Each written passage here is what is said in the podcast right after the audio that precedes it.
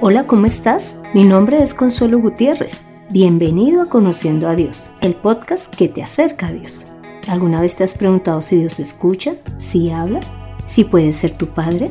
En este podcast entenderás lo que Dios tiene para ti. Prepárate para que tus ojos sean abiertos, recibas sanidad espiritual y física y encuentres el propósito para tu vida. Todo esto sin importar tu edad, condición social ni conocimientos. Para iniciar te pido que pienses en tus padres. ¿Cómo es el carácter de ellos? ¿Cómo te dan las instrucciones? Si son amorosos y si son un ejemplo para tu vida. Ahora te pregunto, ¿Tienes a Dios como Padre? ¿Conoces su carácter? ¿Sus instrucciones? ¿Él puede ser tu ejemplo? ¿Él es amoroso contigo? Si tu respuesta es no conozco a Dios como Padre, ¿te gustaría conocerlo de esta forma? ¿Será que tu relación con Él puede mejorar? ¿Será que tendrás que realizar cambios en tu vida? Pues todo esto es lo que veremos en este episodio. Iniciemos leyendo lo que hizo Moisés cuando decidió volver a su Dios y a su pueblo Israel. Leamos Hebreos 11 del 24 al 26. Por la fe, cuando Moisés ya era adulto, rehusó llamarse hijo de la hija del faraón y prefirió ser maltratado junto con el pueblo de Dios, antes de gozar de los deleites temporales del pecado, pues consideró que sufrir el oprobio de Cristo era una riqueza mayor que los tesoros de los egipcios, y es que su mirada estaba fija en la recompensa. Como pudiste escuchar, Moisés no se aferró a lo que tenía en Egipto, lo cual si lo analizamos era muchísimo mejor, pues ellos eran muy poderosos en esa época y además tenían muchas riquezas. E inclusive el pueblo de Israel era su esclavo. Sin embargo, Moisés creyó las promesas de Dios y prefirió ser maltratado con su pueblo, y salió de Egipto. De igual forma debemos de ser conscientes de que tener a Dios como Padre es lo mejor para nuestra vida, así esto signifique un cambio radical en nuestras vidas. Ahora te pregunto, ¿sabes qué ofrece Dios como Padre? Busquemos la respuesta en la palabra. Te animo a que lo descubramos juntos. Y lo primero es que Dios como Padre nos dio la vida. Leamos Juan 5:24. De cierto, de cierto os digo, el que oye mi palabra y cree al que me envió, tiene vida eterna y no vendrá condenación, mas ha pasado de muerte a vida. Debido al pecado que cometemos al desobedecer a Dios, pues nosotros estamos muertos espiritualmente. Pero cuando nosotros, según dice la porción bíblica, creemos en la palabra de Jesús y creemos en Él, pasamos de esa muerte espiritual a la vida espiritual y esta ha sido dada por Dios Padre. Y lo segundo es que Dios nos engendró. Leamos Juan 1 del 12 al 13. Pero a todos los que le recibieron, a los que creen en su nombre, les dio la potestad de ser hechos hijos de Dios, los cuales no son engendrados de sangre, ni de voluntad de carne, ni de voluntad de varón, sino de Dios. También leamos Efesios 1, del 5 al 6. Por su amor nos predestinó para ser adoptados hijos suyos, por medio de Jesucristo, según el puro afecto de su voluntad, para alabanza de la gloria de su gracia con la cual nos hizo aceptos en el amado. En estas dos porciones de la palabra podemos ver que Dios desea que seamos sus hijos. Él es nuestro progenitor y además nos ha adoptado. Esto significa que nos ha dado el derecho de ser sus hijos, pero también que tenemos deberes ante Él. Y todo lo hace a través de su Hijo Jesús. Lo tercero que veremos es que Él es nuestro proveedor. Él nos alimenta y nos viste. Leamos Mateo 6 del 31 al 33. Por lo tanto, no se preocupen ni se pregunten qué comeremos o qué beberemos o qué vestiremos, porque la gente anda tras todo esto. Pero su Padre Celestial sabe que ustedes tienen necesidad de todas estas cosas. Por lo tanto, busquen primeramente el reino de Dios y su justicia, y todas estas cosas les serán añadidas. Mira, cuando hablo con personas que han dejado de asistir a la iglesia, en la mayoría de los casos ellas me dicen que es porque están trabajando y que ese trabajo les quita todo el tiempo. Pero si nosotros vemos esta porción que acabamos de leer, muestra que Dios está al tanto de nuestras necesidades y que Él las va a suplir cuando nosotros le damos el primer lugar en nuestra vida y trabajamos para Él. Dios se porta como un padre que provee el alimento y el vestido a sus hijos. Lo cuarto es que Dios nos escucha. Leamos Mateo 7 del 7 al 11. Pidan y se les dará. Busquen y encontrarán. Llamen y se les abrirá. Porque todo aquel que pide, recibe. Y el que busca, encuentra. Y al que llama, se le abre. ¿Quién de ustedes, si su hijo le pide pan, le da una piedra? ¿O si le piden un pescado, le dará una serpiente? Pues si ustedes, que son malos, saben dar cosas buenas a sus hijos, ¿cuánto más su Padre que está en los cielos dará buenas cosas a los que se las pidan? Ahora te pregunto, ¿en qué momento es que nosotros pedimos, buscamos y encontramos? En la oración, ¿verdad?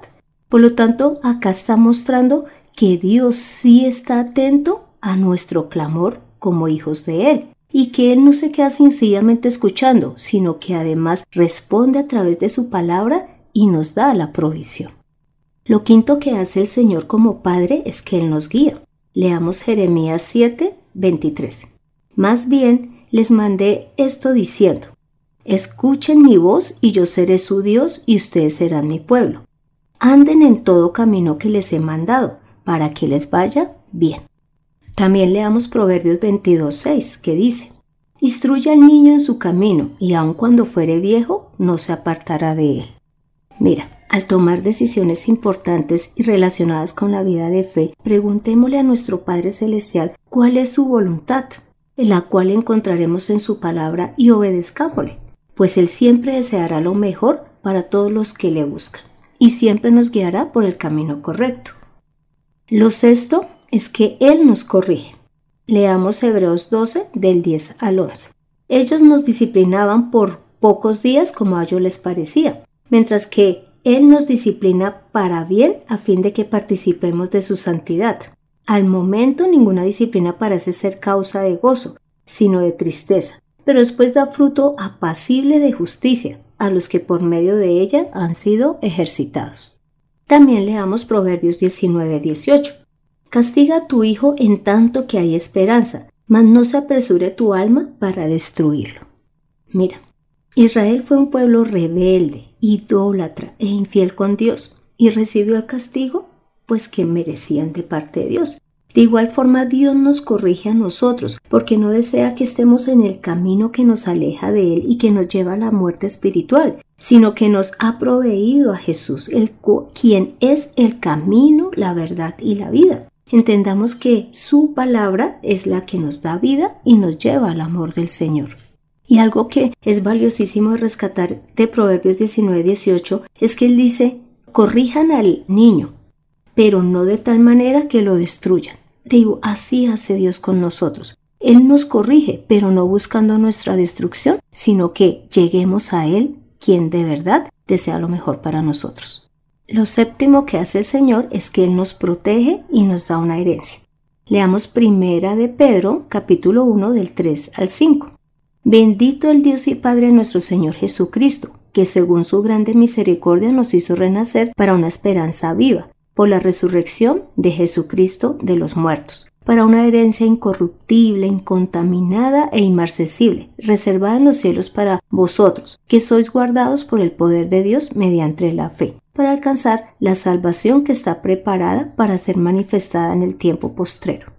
Mira, nuestros padres nos pueden dejar una herencia, pero esa herencia finalmente en algún momento va a terminar, sea porque la vendamos, porque se dañó, porque se acabó o porque nos morimos. Pero mira que la herencia que Dios nos está dejando, que es la vida eterna, esta herencia es incorruptible, incontaminada, inmarcesible, y Dios nos protege en nuestra vida de fe para que lleguemos a alcanzarla.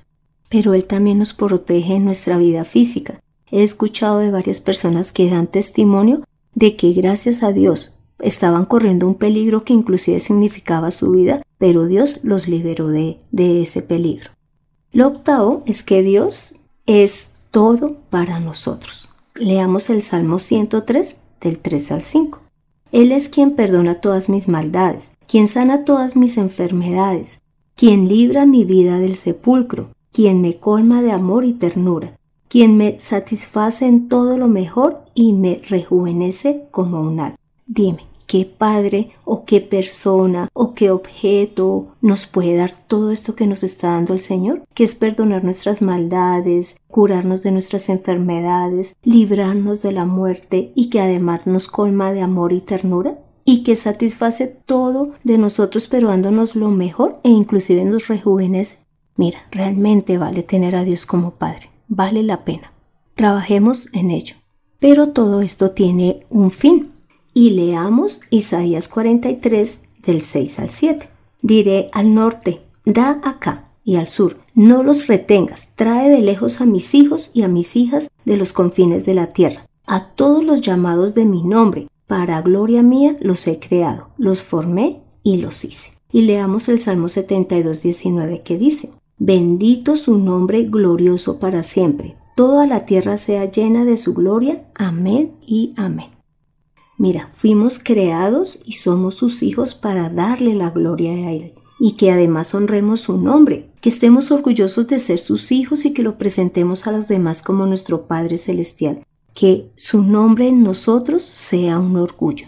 Mira, ¿ves el valor de tener a Dios como Padre? No esperemos hasta lo último de nuestra vida, sino que nosotros desde ya disfrutemos de los beneficios de tenerlo a nuestro lado. No que cuando ya vayamos a morir digamos, ay sí, ahora sí quiero que Dios sea mi Padre, cuando no hemos, nos hayamos perdido de todo esto que nos, nos está ofreciendo. Te invito a que me acompañes en esta oración final. Padre Santo, gracias por tu misericordia, porque a través de Jesús hemos sido limpiados y nos permite ser tus hijos. Y no solo esto, sino que además nos has dado la vida, nos proteges, nos provees. Gracias por darnos el privilegio de ser dirigidos por ti, Señor. Gracias porque tú nos escuchas, nos respondes y obras. Señor, perdónanos porque al transcurrir el tiempo en nuestra vida de fe, muchas veces olvidamos que tú eres nuestro Padre, pero hoy deseamos volver a tomar la posición de hijos o adquirirla si era que no lo, no lo teníamos claro hasta el momento. Señor, ayúdanos a no desmayar, Padre Santo, en permanecer dándote a ti el honor y la gloria. Santísimo Señor, hemos orado en el nombre de Cristo Jesús. Amén y amén. Toma la mejor decisión. Conoce y vive una relación con Dios como Padre. Dale el honor al nombre de Dios que tienes en ti. Búscalo todos los días, porque Él es el que mejor te puede guiar. Aprende a recibir el amor del Padre en Conociendo a Dios. Este fue el episodio 19, en donde vimos algunas formas en que Dios se manifiesta como Padre y lo ofrecido por Él, con el fin de que mejoremos nuestra relación con Él y le tratemos con amor, respeto y obediencia. Te invito a que continúes escuchando este podcast para que conozcas cada vez más de Dios, crezcas en tu vida de fe y continúes el camino que vienes recorriendo. Pon en acción lo aprendido. Muestra a los demás al Padre maravilloso que tenemos. Búscalo todos los días en la oración, en la lectura de la palabra, congregándote. Ah, y no olvides predicar del Señor. Me gustaría saber de ti, de tu opinión, tus dudas o aportes. Para esto puedes escribirme al correo de mirtaconsuelo.g@gmail.com. Soy Consuelo Gutiérrez, tu compañera en este camino. En edición de este podcast, José Luis Calderón. Dios continúe transformando y usando nuestras vidas. Nos vemos en el próximo episodio.